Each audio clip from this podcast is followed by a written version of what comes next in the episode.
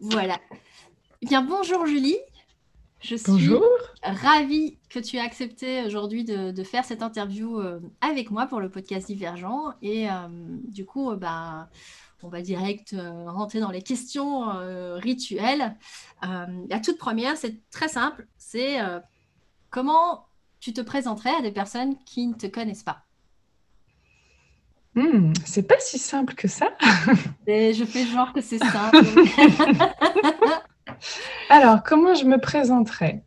Hmm. J'ai quand même, ça m'arrive de me présenter hein, parce que je fais, euh, j'ai animé des ateliers, des cours, des choses comme ça. Donc, en gros, euh, pour faire simple, donc je m'appelle Julie. J'ai été sage-femme pendant 11 ans mhm. à l'hôpital et puis euh, je suis devenue maman et ça a changé ma vie.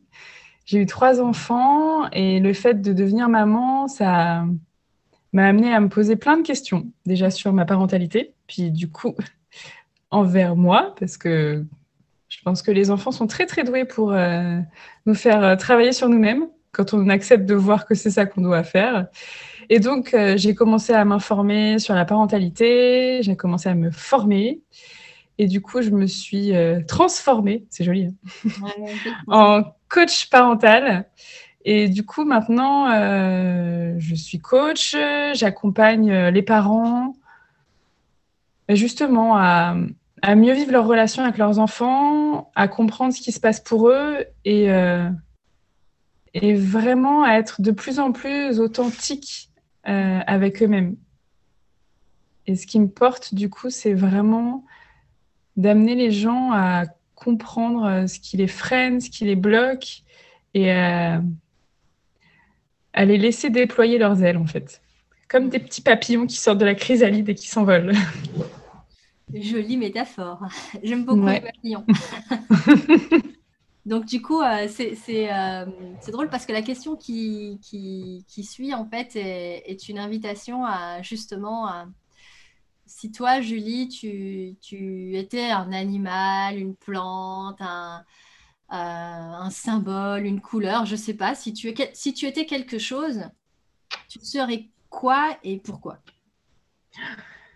Alors, en fait, j'ai deux réponses à ça. Mhm. Est-ce que la première réponse qui me vient, c'est un symbole, en fait. Euh, c'est que je serais un lion. Mhm. C'est le côté puissant, doré, et c'est mon signe euh, astrologique, hein, mais il se trouve que j'ai longtemps été euh, élevé comme un petit chaton inoffensif, mhm. qui du coup avait tendance à se cacher, et que euh, ces derniers temps, je laisse pousser ma crinière pour justement, voilà, mon, mon enfin, ce que j'apprends en fait en ce moment, c'est vraiment à me laisser à m'autoriser justement à, sortir ma crinière, à, me montrer tel que je suis et que je ne suis pas un petit chaton et que je suis plutôt un, lion. Et en même temps, j'ai un côté petite fée justement qui va aller euh, donner une petite impulsion dans les chrysalides pour qu'elle justement que les papillons puissent en sortir. Hmm. Ok, donc tu serais euh, euh, un lion avec des ailes et une baguette magique. c'est ça. J'avais, j'avais un. C'est marrant, j'ai fait une, une association, euh, rien à voir, mais de papillons. Je sais pas si tu vois. Vois de, ah, bah oui, c'est joli. De révélateur de papillons. Donc, je sais pas. ah, ouais, papillon, c'est pas mal. Ah, j'aime bien. Ça, ça, m'est venu comme ça. Quand tu, tu me dis que euh, voilà, c'est les deux images, je les ai fusionnées. Mm. Ça m'a donné. Mais euh, ouais, donc euh, ouais, c'est vraiment ce, mélange-là. Euh, mm. Donc la magicienne ou la, petite fée, c'est ça, et la puissance de mm. la, du lion, c'est ça qui. Ouais. Tu parlais de doré, donc j'imagine qu'il rayonne quelque part. Ah oui, il y a un côté très lumineux en fait. C'est ça, ok. et du coup, en fait, bah, justement, tu, tu, tu m'as un peu aussi tendu la perche là en, en, mentionnant que justement, tu avais été élevé comme euh, comme un chaton inoffensif. Euh, du coup, j'ai envie, j'ai envie de te demander, ben, justement, Julie, aujourd'hui, est-ce que tu veux bien me, raconter ton histoire? Tu la commences où tu veux, tu m'en dis ce que tu veux, mais euh, ouais, raconte-moi un peu, c'est quoi ton, ton parcours d'évolution personnelle? Ouais, alors, par où commencer? Alors, j'ai déjà pas mal écrite, mon histoire, parce que j'écris des articles. C'est toujours savoir par où commencer. Alors, je réfléchis un peu. Enfin, je réfléchis, en fait, non, hein, je sais très bien par où je vais commencer. En fait, mes parents, avant, parce que mon histoire commence avant ma naissance. Mhm. Et il se trouve que mes parents, ils sont mariés jeunes. Euh, ma maman avait 18 ans, mon papa en avait 20. Et il se trouve qu'elle était enceinte. Mhm, pas bien. Donc ils sont mariés, ils ont eu un premier enfant qui est, et ce petit garçon est décédé quand il avait 5 ans. Et mes parents ont eu mon frère aîné, du coup, enfin, mon frère, celui que j'ai connu, euh, à peu près un an après, ensuite mon autre frère et puis moi. Donc moi, je suis la troisième de, de ceux qui sont vivants. Et euh, en fait, je pense que ça a vraiment commencé là parce que plus je travaille sur moi et plus je me rends compte que cet enfant qui est né avant moi et qui est mort, il a laissé des traces en fait, à la fois chez mes parents parce qu'ils n'ont jamais vraiment, euh, ils ont jamais vraiment fait ce deuil et du coup, bah, mon père était beaucoup dans, dans la douleur, mais ça s'exprimait par, euh, par de la violence et une vraie tension physique. C'est-à-dire que tu. Il le portait sur lui, sur son dos, il avait mal, il était tendu, euh, il était grognon, et quand il s'énervait, ça, ça explosait. Mhm. Donc il y avait vraiment ce côté. Euh, cette, cette blessure, en fait, et ma maman, elle était plus, euh, elle, elle, était très maternelle. Elle s'occupait de nous, elle nous faisait à manger, tout ça. Et en même temps, elle était profondément triste. Et je pense que du coup, elle a jamais été pleinement là. Et moi, quand je suis née, donc mon, mon grand frère euh, était plutôt un sale gosse euh, qui faisait plein de bêtises, voilà. Celui d'après, il faisait tout autant de bêtises, mais différemment, plus en mode un peu, un peu foufou, quoi. En fait, bon, j'espère qu'il n'écoutera pas cette interview, mais euh, il le sait. C'était plus un peu dingo, tu vois, l'ami de Mickey, tu vois, un peu foufou. Et euh, du coup, moi, je suis arrivée dans cette fratrie où bah, déjà, c'était que des garçons. Donc, moi, je suis arrivée petite fille et j'ai tout de suite pris euh, des bébés la, la, responsabilité, en fait, de, de protéger tout le monde et surtout ma maman. Et donc, d'être une petite fille sage, euh, d'être le petit chaton qui se cache, euh, avec un petit miaulement tout doux, plutôt que de grogner comme le lion. De temps en temps, j'allais grogner dans ma tanière quand même, hein, j'allais me réfugier dans ma chambre. Et donc, je me suis vraiment construite avec ça. Et puis, euh, donc j'ai eu un autre, enfin, j'ai un autre frère. Donc, je, vis, j'ai vécu dans un univers très masculin. Et euh, il se trouve que ma maman est morte quand j'avais 16 ans. Et donc là, bah, ça a été euh, très brutal parce que euh, on était en train de regarder la télé, les pizzas étaient en train de cuire dans le four, et puis tout d'un coup, elle a dit j'ai mal à la tête et elle est morte. Comme ça, en une seconde. Donc, ça a été assez violent. Et du coup, à partir de là, en fait, bah, j'ai pas vraiment eu d'adolescence. Euh... Déjà, j'étais pas très rebelle. Enfin, si, j'étais un peu rebelle ou par rapport à mon frère, où j'étais plutôt en mode non, tu m'embêteras pas, non. Parce que lui, il, il essayait de prendre le dessus en disant euh, appelle-moi maître. et moi, j'étais la petite teigneuse, je disais non, je m'en fous, tu peux me taper, je m'en fous. et, euh, et donc, en fait, ce qui s'est passé, c'est que du coup, à 16 ans, je me suis retrouvée à assumer le rôle de maman pour mes frères et mon père. Et mon père, il n'a pas du tout euh, tenu le choc face à ça. Euh, il... Ouais, il a... Bon, Je pense qu'il y a une part de lui qui est morte en même temps que ma mère. Et euh, du coup, c'est un peu moi qui ai comblé. Donc, j'ai beaucoup, beaucoup assumé toutes ces responsabilités par rapport à faire les courses, m'occuper de la maison, m'occuper de mon petit frère. Et puis même mes autres frères étaient ce qu'ils étaient. Enfin, ils ont fait comme ils pouvaient, mais... Euh, et du coup, il m'a fallu beaucoup de temps, en fait, pour euh, déjà euh, sortir de cette responsabilité, me rendre compte que c'était pas mon rôle de faire tout ça. Et, euh, et c'est vraiment, je pense, en, bah, grandissant, en allant à la fac, j'ai fait la fac de médecine et en médecine, je me suis retrouvée avec des personnes qui ne me connaissaient pas, qui ne connaissaient pas mon histoire. Et du coup, j'étais là, waouh C'est comme si j'avais plus d'étiquette et que je pouvais être qui je voulais en fait. Hmm. Bon, avec quand même certains trucs où tu te rends compte que c'est un peu galère quand même de te redéfinir. Mais déjà, j'ai goûté cette petite liberté de dire, OK, ils connaissent pas toute mon histoire. Ils m'ont pas encore catalogué comme, euh, comme la pauvre petite fille qui a perdu sa maman. Parce que j'avais vraiment cette impression-là au lycée. Mhm. Et puis, euh, après, j'ai fait la fac de médecine, j'ai fait l'école de sage-femme. Et c'est vraiment quand je suis devenue maman que du coup, j'ai commencé à, vraiment travailler sur moi et à me redécouvrir et à me redéfinir en fait. À faire le tri entre ce que je voulais être et ce qu'on m'avait demandé d'être. Hmm. Donc je progresse. À progresser là-dessus, sur qui tu voulais être, donc euh, par rapport à ton identité. Hmm. Ouais. Hmm.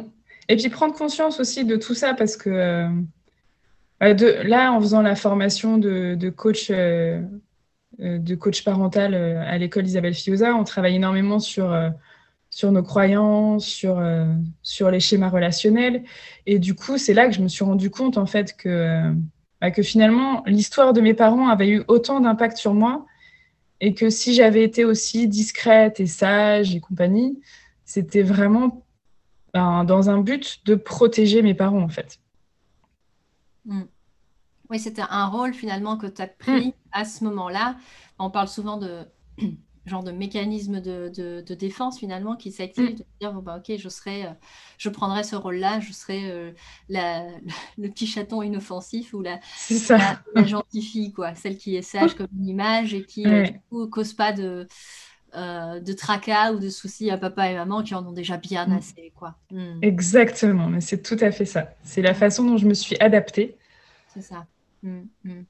Et c'est intéressant parce que tu parles euh, du coup, euh, ben, quelque part de, plusieurs euh, moments clés dans ce que j'ai entendu, de, où finalement tu redéfinis, enfin tu, tu rejoues les cartes, j'ai envie de dire, mm. de qui je veux être en fait, qui je suis, aujourd'hui et qui j'ai envie de devenir. Donc, parce que tu parles de voilà, au lycée avec cette étiquette, cette identité ou quoi, où tu te sens enfermé dans une certaine identité, puis hop, tu as la liberté de pouvoir choisir qui tu veux être mm. Euh, voilà, en démarrant euh, la fac. Et puis après aussi, euh, c'est à nouveau cette nouvelle crise identitaire, j'aime bien les appeler comme ça, des crises identitaires où, où quand on, enfin, et je pense en plus qu'en tant que maman, on appelle ça la matrescence. J'ai vu ça quelque part. Mm. Donc, cette, voilà, cette crise identitaire qui est propre à la maman qui, avant, n'était pas maman et puis du jour au lendemain devient maman. Et donc, du coup, ben, se repose 14 milliards de questions par rapport à qui elle est, puis se voit fonctionner et, et se sentant. Il y, a beaucoup de mamans comme ça, je pense que tu dois en avoir aussi, qui, euh, qui se disent Mais euh, en fait, je m'étais promis de jamais faire comme mm, parents. Bien sûr. Et en fait, on reproduit les schémas. Donc, je trouve ça super intéressant. Euh, c'est sûr que quand tu deviens maman, forcément, tu revis la relation, tu, tu, tu, revisites la relation que tu as eue avec tes parents, avec mm. un regard nouveau. Et en même temps, tu as des mécanismes ancrés par l'éducation que tu as reçue. Donc, c'est vrai que des fois, tu reproduis des trucs que tu voulais pas. Et puis, je pense qu'il y a un truc, c'est que les enfants, encore plus quand c'est les tiens, mais déjà les enfants, tu peux pas faire, tu, tu peux pas faire semblant avec eux en fait. Ils sont, ils ont un espèce de pouvoir magique. Ils, savent si et même, même déjà quand ils sont dans notre ventre, même déjà avant d'arriver dans notre ventre en fait, mm. ils savent si, si tu es prête ou pas. Ils savent, euh, ils savent où tu as besoin de travailler. Ils savent où, où sont tes, tes blessures en fait, et ils vont venir appuyer là ils ne le font pas exprès, hein. mais vraiment, ils nous amènent sur un plateau euh, là où on doit travailler et comment on va grandir. C'est ça. Je le vois vraiment comme, euh, comme une sorte de... On, pense souvent que les parents, je ne sais pas ce que tu en penses, mais les parents ont un peu ce, fantasme de dire euh, c'est moi qui vais aider mon enfant à grandir. et, et, moi, j'aime bien dire que je suis maman coach parce que parce qu'en fait, je sais pas, je sais pas qui coach qui en vrai. Oui, c'est ça. Parce que je vois vraiment comme un rapport d'équivalence entre mon fils et moi. Mm. Euh, et, c'est OK, je t'apprends à, gérer de la frustration, à de la gratification différée et tout ça. Mais en fait, toi, tu me mets face à mes incohérences mm. aussi et à mes paradoxes et à me dire, mais attends, euh, là, là, l'autre jour, tu m'as dit ça et aujourd'hui, tu me dis ça. Et pour ça, c'est vrai qu'ils sont fabuleux. Comme tu dis, ils ont un mm. pouvoir magique. Et ils ont aussi la capacité, je trouve, euh, je dis oui, ça, ça, peut sonner un peu genre ils viennent juste appuyer là où ça fait mal, euh, mais quelque part ils sont aussi capables de mettre en, en lumière. En fait, de, je trouve il y, a, y a cette notion d'amour inconditionnel que ah tu oui. Mm. avec le regard de mm. ton enfant où tu te dis waouh, j'ai beau me, me, me planter mm. euh, un nombre incalculable de fois, il me prend tel que je suis quoi. Et je pense que c'est ça qui nous fait le plus travailler Justement, parce que finalement, parfois, ça fait presque mal quand ils nous regardent avec cet amour inconditionnel et qu'on se dit, mais en fait, je ne l'ai pas forcément moi envers moi-même et je ne l'ai pas forcément reçu ou ressenti de la part de mes parents. Et du coup, des fois, on peut même parfois être amené à le rejeter, cet amour de la part de nos enfants, parce que euh, on se sent pas légitime en fait. Hmm. Et même quand nos enfants ils nous disent ah maman t'es belle, maman je t'aime, on a tendance à minimiser ça en disant euh, oui, mais je suis ta mère, c'est normal que tu penses ça. Mais non, en fait, c'est, ça a autant de valeur que l'amour de quelqu'un d'autre, voire plus. Mm-hmm. Et, et, donc, oui, l'amour de nos enfants, il est inconditionnel et il faut. en fait, faut, faut le. faut en profiter. Faut... Ouais, il faut avoir une gratitude vraiment euh, par rapport à ça, quoi. Mm, mm. Et de le vivre à fond. Et puis, comme tu disais, moi, mes enfants, ils ont fait de, enfin, ils ont participé à faire de moi qui je suis aujourd'hui. Ils m'ont, ils m'ont fait grandir et je trouve vraiment qu'on grandit ensemble. Mm, et par rapport à ton histoire, Julie, justement, je, je, je, me pose la question de me dire, ok, tu, tu, euh, tu, en, tu en retiens quoi de justement cette histoire que tu nous as partagée Tu vois, qu'est-ce que tu, euh, Ouais, qu'est-ce que en retires ou quels apprentissages? Tu, sais, les cadeaux cachés, là. Mm. Bah, justement, ça, c'est vraiment un travail que j'ai fait euh, pas mal ces derniers temps sur moi. C'est J'arrive maintenant à avoir une vraie gratitude sur ce mm. que j'ai vécu, sur ce que mes parents ont vécu, parce que je sais que c'est grâce à ça que je suis là aujourd'hui mm. et que c'est ce qui me donne ma motivation euh, profonde pour euh, justement aider les parents à avoir cette relation avec leurs enfants parce que euh, je sais que, en fait, j'aurais adoré que mes parents ils, ils, voient un coach parental en fait. Hmm. J'aurais aimé qu'ils soient guidés là-dedans. J'aurais aimé que ma maman elle puisse euh, exprimer son, bah, qu'elle puisse faire son deuil, qu'elle puisse exprimer sa colère, sa tristesse avec quelqu'un. Et en fait, ça lui aurait permis d'être réellement en lien avec moi. Hmm. Et avec mes frères. Mais bon, je vais penser un petit peu à moi quand même. Mais mais c'est vrai que, et du coup, c'est, je pense, le, là où je puise profondément ma motivation et ma mission de vie, c'est, vraiment lié à ça. C'est, comme si je réparais, en fait, euh, comme si quand j'accompagnais des, des mamans, des papas, ça me permettait de, bah, quelque part, de, de, guérir aussi un peu ma maman d'une certaine manière, quoi. C'est ça. Mm. Mm. Et, tu anticipes du coup la, question qui me venait, c'était euh, euh, bah, du coup c'est quoi ton idéal ou c'est quoi ta mission ou c'est quoi ce, ce, pourquoi pour lequel euh, bah, tu fais ce que tu fais aujourd'hui en fait. Mm. Le message qui te bah, c'est, ouais, c'est ça. Et puis c'est vraiment, tu parlais d'amour inconditionnel, mais c'est, c'est mm. un de mes sujets fétiches aussi parce que, parce que pour moi c'est à l'origine de tout. Hmm. Et je pense que euh, là où on a le plus chacun, parce qu'on, je pense qu'on, je ne connais pas beaucoup qui, qui n'ont pas ce travail à faire, mais là où on a le plus à, à donner de l'amour, c'est à soi-même. Hmm. Et en fait, au-delà de l'aspect parentalité, parce que euh, euh, oui, j'accompagne les parents et je vais les aider parfois à comprendre ce qui se passe pour les enfants. Donc, on va, j'ai tout un, un bagage sur les neurosciences, sur le développement de l'enfant, sur la théorie de l'attachement.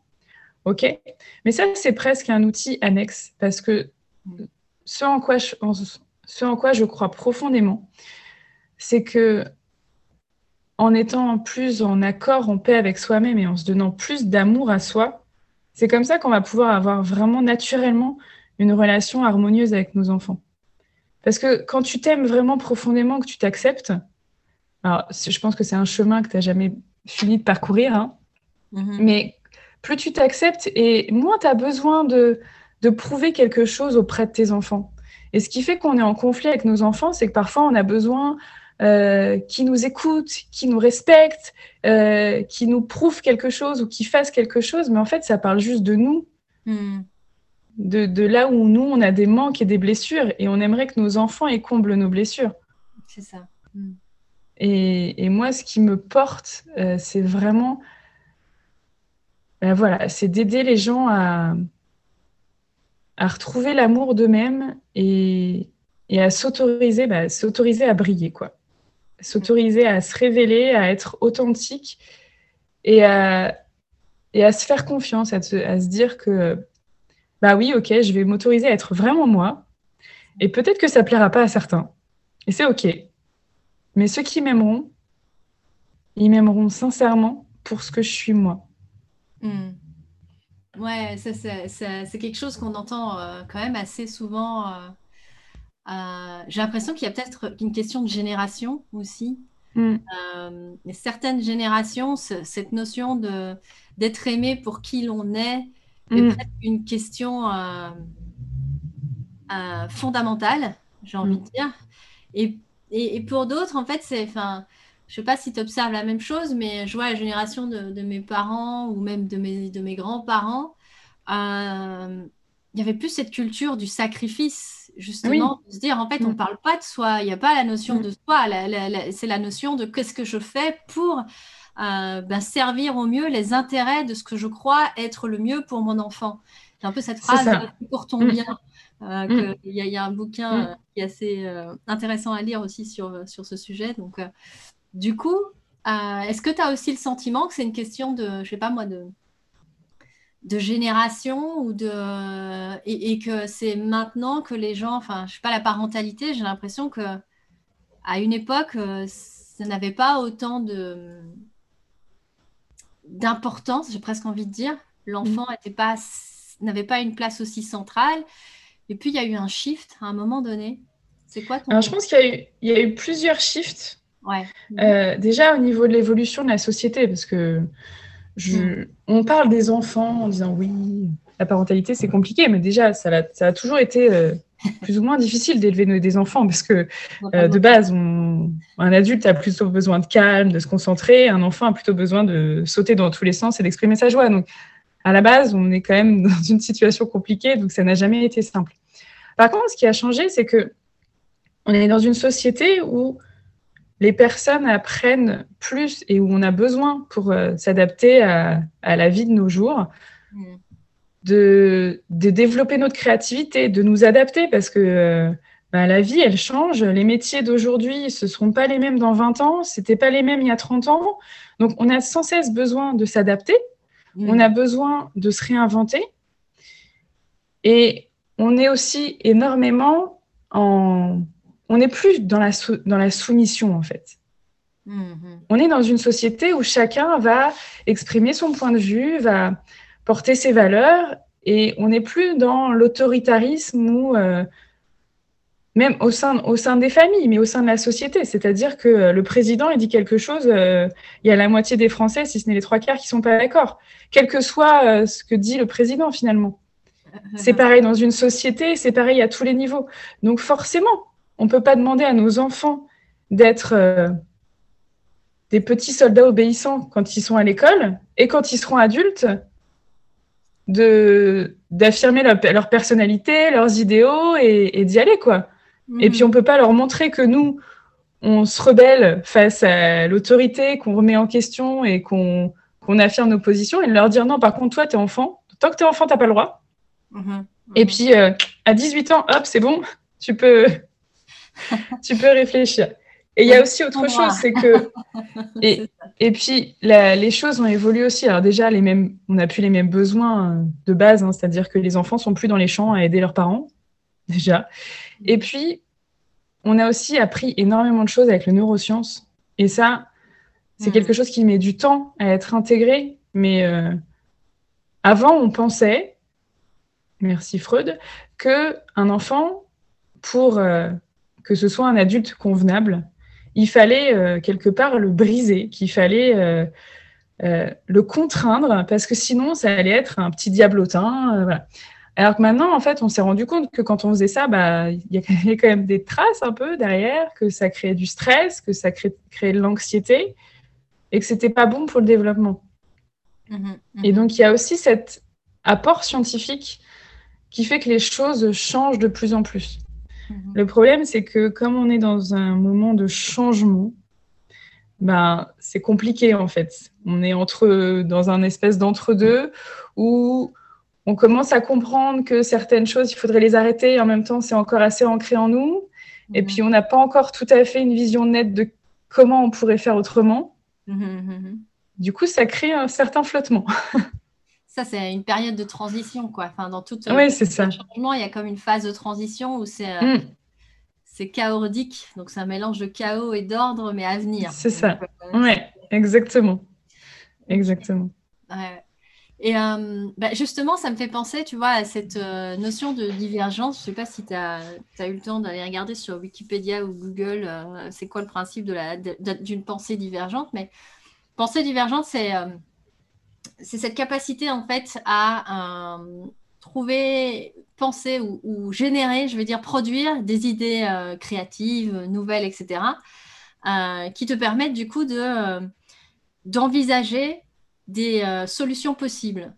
Donc c'est mm. vraiment cette capacité à et si. le, le et si va typiquement t'amener à avoir plein de, de, de, variations. Et, et j'aimerais bien en fait savoir, tu choisis le moment que tu veux euh, dans ton histoire, mais à un moment donné dans ton histoire où ça, où ça euh, pour moi, il y a un lien très étroit entre divergence et résilience.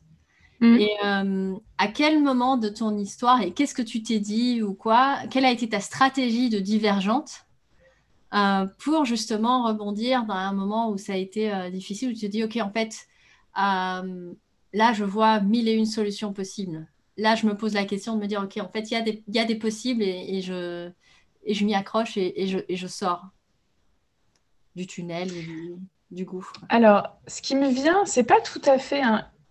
Il y a mille solutions possibles, mais je sais que quand ma maman est morte, mhm. euh, j'ai un souvenir assez clair de m'être dit mhm.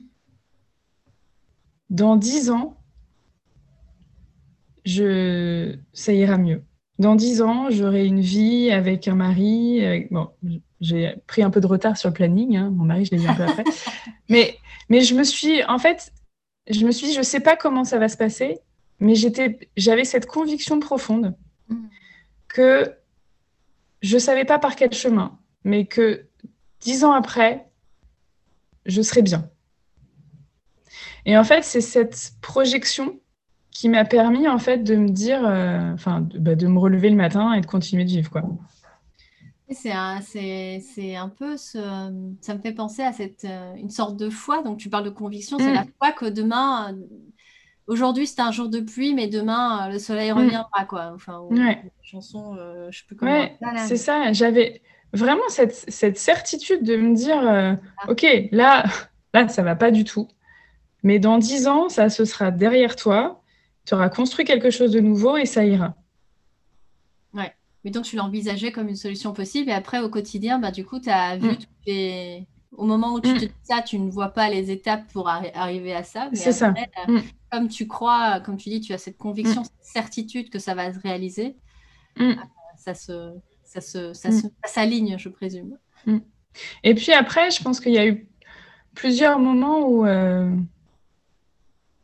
où j'ai pris des décisions un peu euh, un peu étonnantes, enfin mm-hmm. un peu osées, je sais pas, qui n'étaient pas forcément en accord avec ce qu'on m'avait inculqué, mm-hmm. mais en me laissant porter par euh, bah, par une espèce d'intuition ou euh, Et donc, sans forcément envisager qu'il y avait mille chemins possibles, mais en tout cas, me dire que c'était possible. C'est ça. Il y avait un possible, quoi. Mmh. Ouais. Et euh, de, de, de, tout cette. Euh, voilà, les, les, les, personnes qui nous écoutent, du coup, aujourd'hui, si, euh, si tu avais, je sais pas, une citation, une image, une métaphore ou quelque chose à leur, à leur transmettre de ton histoire, tu dis, OK, tu vois, ton histoire est singulière et, et, et du coup, qu'est-ce que tu aurais envie de transmettre aux gens comme, message? Un message clé en disant, OK, ben, moi, Julie Mathieu, j'aurais envie de vous léguer euh, cette, euh, cette leçon de vie-là, ou cette... Enfin, c'est pas une leçon de vie dans le sens moralisateur, on est d'accord, mais mm. euh, vraiment, qu'est-ce que tu aurais envie de transmettre, du coup? Ce serait quoi? Ah, S'il y avait un message à transmettre, mm. moi, Julie Mathieu, ce que je voudrais que chacun entende euh, au plus profond de son cœur, c'est que tout le monde mérite d'être aimé de façon inconditionnelle et tout le monde mérite d'avoir une vie merveilleuse en fait. Il n'y a pas quelqu'un qui mérite, quelqu'un qui ne mérite pas en fait. On a tous de la valeur juste parce qu'on est là et ça suffit. Hmm. Et on a tous le droit de faire euh, des. On a tous le droit d'avoir une vie extraordinaire, de vivre des choses de dingue. On a tous le droit d'être aimé euh, passionnément et, et voilà, on a tous de la valeur, vraiment. Hmm. Donc on, s'aime inconditionnel. On a tous, on mérite tous d'être aimés inconditionnellement et qu'on a tous euh, de la valeur. C'est ça? Ouais, c'est ça. Wow. Ok, bah, merci beaucoup pour ce message qui du coup me déclenche le frisson, mais bon, ça, ça n'est pas vraiment surprenant. Euh, mais du coup, merci pour ces frissons, euh, Julie. Et euh, merci de m'avoir accordé bah, de ton temps pour partager ton histoire singulière et de partager ce message qui, je l'espère, bah, inspirera des, des auditeurs du podcast à, bah, voilà, à, s'aimer et, et, à, et à s'autoriser à se dire qu'ils méritent cet amour inconditionnel, justement, et qu'ils ont de la mm. valeur. En tout cas, merci à toi et je te bah, Merci à toi, Sandra.